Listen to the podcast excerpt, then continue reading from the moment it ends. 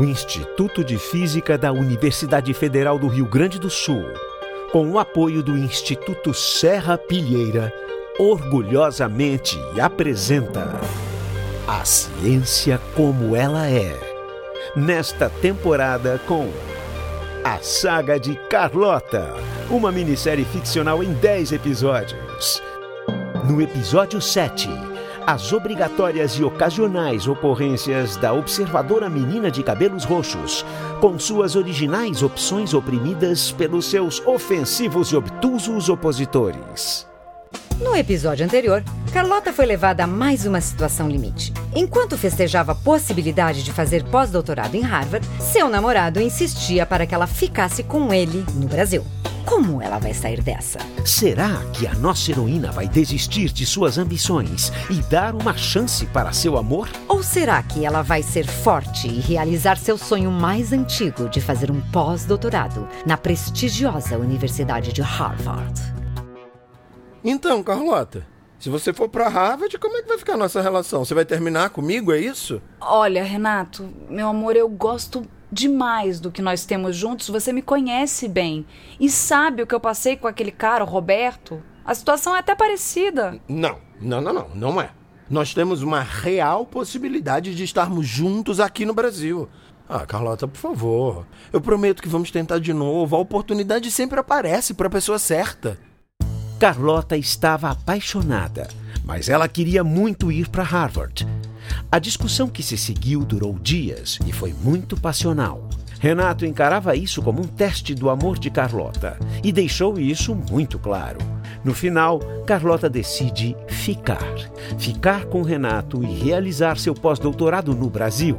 Para ela, estava apenas postergando, provisoriamente, um importante ponto de seu sonho profissional. Ele deve ter sido bem esperto nessa conversa.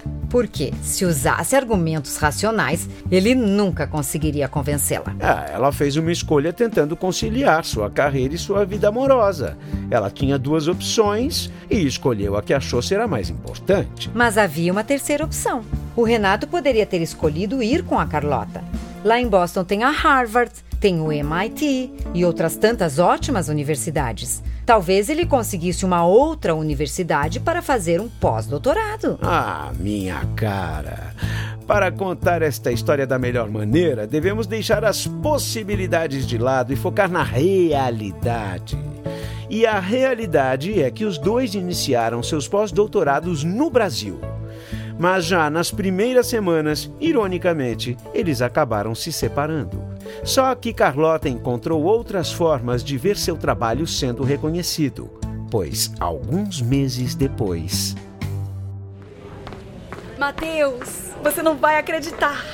Eu acabo de receber um convite para fazer uma palestra no maior congresso internacional da minha área, não é demais? Ah, puxa, que legal, parabéns. Onde é que é mesmo? Na Grécia! Eu nunca tive lá, vai ser fantástico. Tô louca para conhecer o país. Ah, eu acho que eles só convidam algumas mulheres para parecerem politicamente corretos, sabe como é? Ah, para. Deu para ficar com inveja agora, Matheus? Pô, Carlota, pensa bem. Você é uma pesquisadora super jovem, da América Latina, mulher, bonita. Ah, isso tudo influencia na escolha deles, né? Ai, será que é por isso? Não, não, não, não, não vai ser, não. Mas e se na hora eu me enrolar para falar? E se não souber responder as perguntas? Ai, você tinha que insinuar isso, Matheus. Agora eu já nem sei se eu mereço ir. Ai, chega a me dar um frio na barriga. Mais uma vez, um homem desmerecendo o trabalho de uma mulher. O pior é que são cientistas, ignorando evidências. As estatísticas mostram que mulheres e pessoas latinas são muito menos convidadas para darem palestras. Você percebe que esse tipo de atitude é muito grave? É mais uma microagressão. Atitudes machistas repetidas tantas vezes que acabam tornando o ambiente muito ruim para as mulheres. Isso faz com que as mulheres percam a autoconfiança e, aos poucos, percam também a ambição. Mas não é só ele que a desmerece, minha cara. Veja, veja que ela mesma não tem certeza de que é merecedora deste convite. Pois é. Esse tipo de comportamento é bastante comum e tem nome: Síndrome do impostor. Num determinado momento da vida, algumas pessoas podem se achar incompetentes no que fazem. E embora isso aconteça na mesma proporção em homens e mulheres, sabe-se que o efeito é mais forte entre as mulheres que exercem alguma profissão. Síndrome do impostor, é? Ah, bem, você sempre fala que está apresentando dados de pesquisa. Dá pra gente saber mais sobre isso? Ah, interessado? Como falei lá no primeiro episódio, eu sempre venho preparada. Para cada episódio que narramos, eu apresento os caminhos para se chegar nas fontes dos dados que eu pesquisei. É só visitar o nosso site. Está tudo lá. Enfim, Logo depois, Carlota estava com o seu atual orientador, o professor Carlos Alejandro, discutindo sobre sua viagem, quando são surpreendidos pela chegada do colega dele, o professor Rafael, que também é um renomado pesquisador do departamento.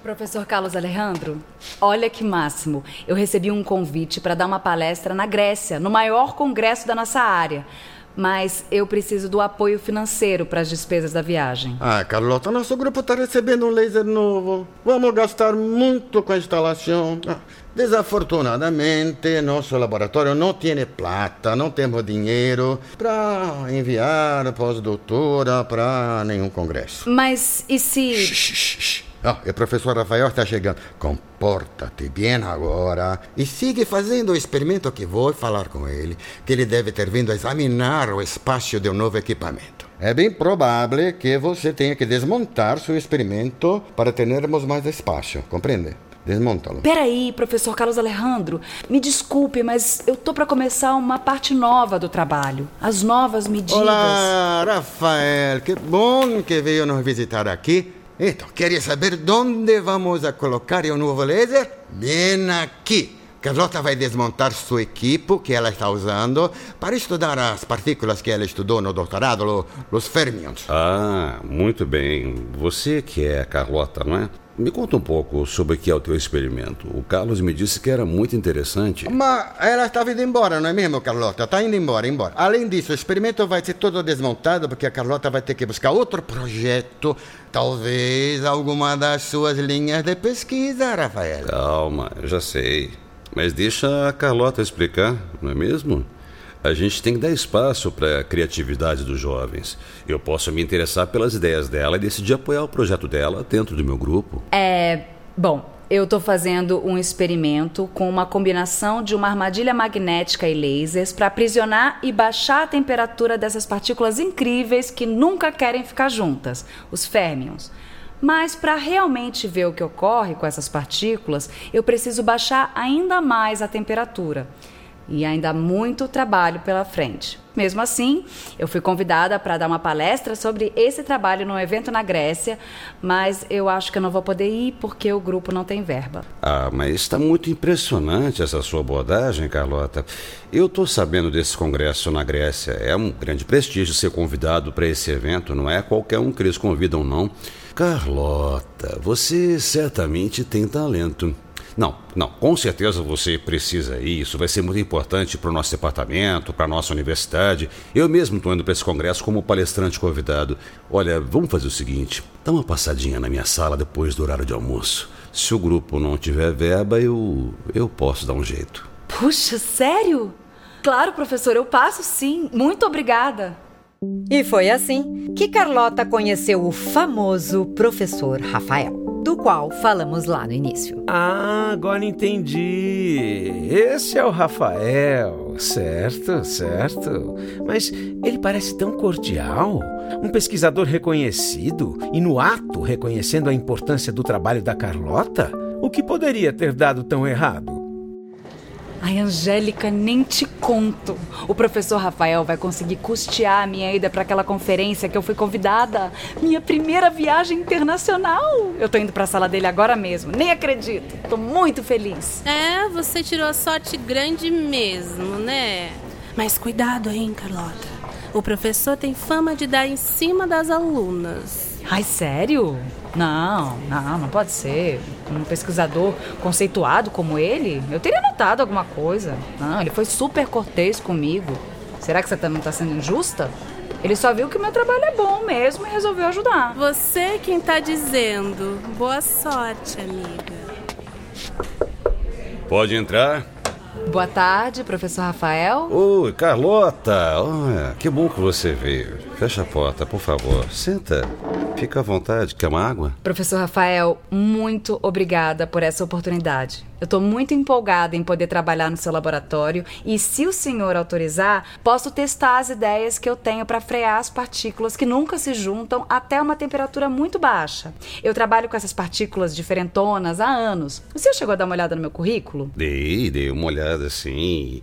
E olha, não importa, Carlota, porque só de olhar para você, de conversar, a gente vê que você é muito esforçada, você é dedicada ao laboratório e, se continuar assim, vai ter um grande futuro pela frente. Eu acho que esse seu talento precisa ser mais valorizado. Eu acho que o seu lugar é aqui mesmo trabalhando perto de mim. Eu tenho feito alguns experimentos para temperaturas não tão baixas, mas também trabalho em teoria. Numa equação que mostra que essas partículas que nunca querem ficar juntas talvez façam coisas extraordinárias a baixas temperaturas. Trabalhar no seu grupo vai ser a oportunidade para poder testar essa equação. O senhor viu esses trabalhos no meu currículo? Mas realmente não tenho experiência em chegar a temperaturas tão baixas como o professor tem feito. Não, isso não é um problema. Eu tenho experiência e eu vou acompanhar tudo bem de perto. Eu tenho certeza que você, Carlota, não vai me decepcionar. E depois. A gente vai ter muito tempo para conversar durante a conferência na Grécia e eu vou te explicar direitinho como podemos fazer isso. Puxa, muito obrigada, professor.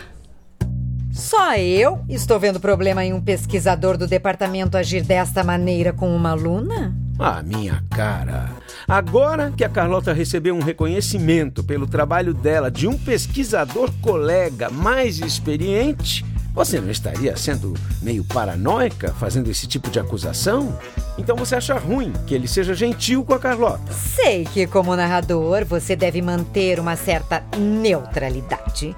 Mas eu é que não vou dizer como um professor deve se comportar com uma aluna, ou mesmo com um aluno.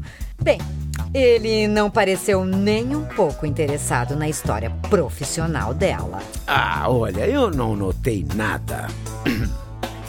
Bem, nas semanas seguintes, Carlota pôde se preparar adequadamente. E quando chegou ao congresso na Grécia, sua palestra foi um sucesso. Mas quando começou a responder às perguntas da plateia. Obrigado pela palestra, senhorita. E você pode explicar melhor como foram feitas as análises dos dados experimentais? Se foram levados em conta os erros de precisão do equipamento de laser? Bem, esse é um ponto interessante. Nós estimamos que. É que eu achei a sua abordagem pouco. Hum, pouco rigorosa, digamos assim. Existem maneiras mais corretas de analisar estes dados. Tem um artigo que acabou de ser publicado. Um dos autores é um amigo meu, Carlos Alejandro. Ah, eu sei muito bem de que artigo o senhor está falando. Que ótimo que o senhor tenha gostado desse trabalho. Porque a primeira autora sou eu. Olha que interessante. O senhor acabou de me explicar um trabalho que eu escrevi. Próxima pergunta? Ah, Richard, não entendi. Por que você perguntou aquilo? Porque eu achei bem interessante a abordagem dela. Vou chamá-la para tomar café e nos explicar melhor as ideias dela, porque acho que pode ser útil no nosso projeto. Se é que foi mesmo ideia dela, Gerald. Eu aposto que foi do Rafael. Ela trabalha no grupo dele e ele é brilhante. Oh, pode até ser. Mas ela se esforçou, não é mesmo? E fez uma palestra bem clara. Ah, mas que feio isso que acabamos de presenciar. Primeiro, ele interrompe a fala dela como se fosse a coisa mais natural do mundo. É uma falta de educação. Mas, dificilmente, você vê mulher interrompendo um homem. Ele só estava colocando seu ponto de vista sobre o assunto. Mas e depois, quando ele tentou explicar o que ela tinha acabado de falar? Como se a ideia não fosse dela? É um poderoso mecanismo subliminar do patriarcado tentar suprimir a mulher como alguém que pensa. Ah, eu diria que foi imperceptível. E às vezes acontece tão sutilmente que demora para as pessoas se darem conta. Isso é uma agressão clássica, às vezes considerada também como microagressão, mas que não tem nada de pequeno. Os homens tentam desautorizar as mulheres tanto do direito de falar como de pensar. Ah, e os seus dados têm nomes para esse comportamento típico masculino? Claro. Maninterrupting é quando o homem interrompe uma mulher. E mansplaining é quando eles tentam explicar o que elas dizem, como se fossem eles e não elas que soubessem explicar. Isso está tão entranhado na masculinidade que a maioria dos homens acaba acreditando que isso é o normal. E você percebeu os adjetivos que eles usaram para comentar o trabalho da Carlota? Oh, ela se esforçou. Quando é para um homem, eles dizem: Ah, ele foi brilhante. Certo. Eu acho que você está se prendendo a meros detalhes, hein? Mas então, vamos acompanhar a conversa que Carlota teve a seguir com os dois cientistas. Professor Richard, como você pode ver nesse gráfico, meu experimento parece estar totalmente de acordo com as previsões teóricas do professor Gerald. Não, Carlota, você está enganada. O artigo do Gerald é para uma estrutura bem mais complexa que o teu experimento, que é muito simples. Já o meu experimento tem um material e medidas mais sofisticadas. Olha, Richard, a estrutura simples foi somente a primeira parte do artigo de validação. Depois, quando comparamos com uma estrutura mais complexa, mostramos que o fenômeno previsto pelo Gerald é mais geral. Obviamente não. Esse fenômeno só ocorre em sistemas estruturados. A Carlota tem razão. Richard, Há algumas semanas eu obtive novos resultados teóricos que concordam bem com o que Carlota mostrou no seu experimento. Devo ter me confundido então, Gerald. Esse perfume forte que a Carlota está usando está me desconcentrando. Tenho certeza que deve ser uma estratégia dela nos debates. Ah, por favor, professor Richard, me desculpe, mas é lamentável você recorrer a esse tipo de desculpa. O meu perfume? Eu nem estou usando o perfume. O fato é que você não sabe o que dizer. Meu raciocínio foi muito claro. Eu penso com os meus neurônios e não tenho culpa se você pensa com seus hormônios. Ah, eu não deveria comentar. Não é o meu papel aqui. Mas, olha, me surpreende esse tipo de comentário vindo de um cientista. Esses cientistas são homens e nem sempre são muito diferentes dos não cientistas. O Richard percebeu que os seus argumentos estavam sendo vencidos na discussão sobre física e rapidamente deslocou o foco da atenção para um atributo da mulher, que nesse caso seria o perfume. Isso também é uma microagressão, pensada com a intenção de deixá-la sem jeito e para interromper a linha de pensamento dela. Bem, eu, ele tentou, mas não conseguiu. Mas vamos voltar ao Congresso. No fim do dia, depois de várias palestras e outras discussões com outros cientistas, Carlota encontra o professor Rafael na porta do local do evento. Carlota, assisti a sua palestra. Palmas para a palestra e palmas para a palestrante. Você estava muito bonita no palco. Ah, obrigada, professor Rafael.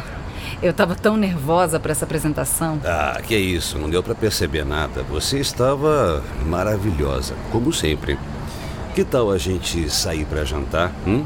Vamos comemorar o sucesso da sua apresentação? Claro, por que não? Onde vocês estão pensando em ir? Ah, não, não, ninguém vai com a gente. Seremos só nós dois e Atenas, hã? Eu conheço ótimos restaurantes nessa cidade, pode confiar. Ah, como assim, professor? Ah, só o senhor e eu?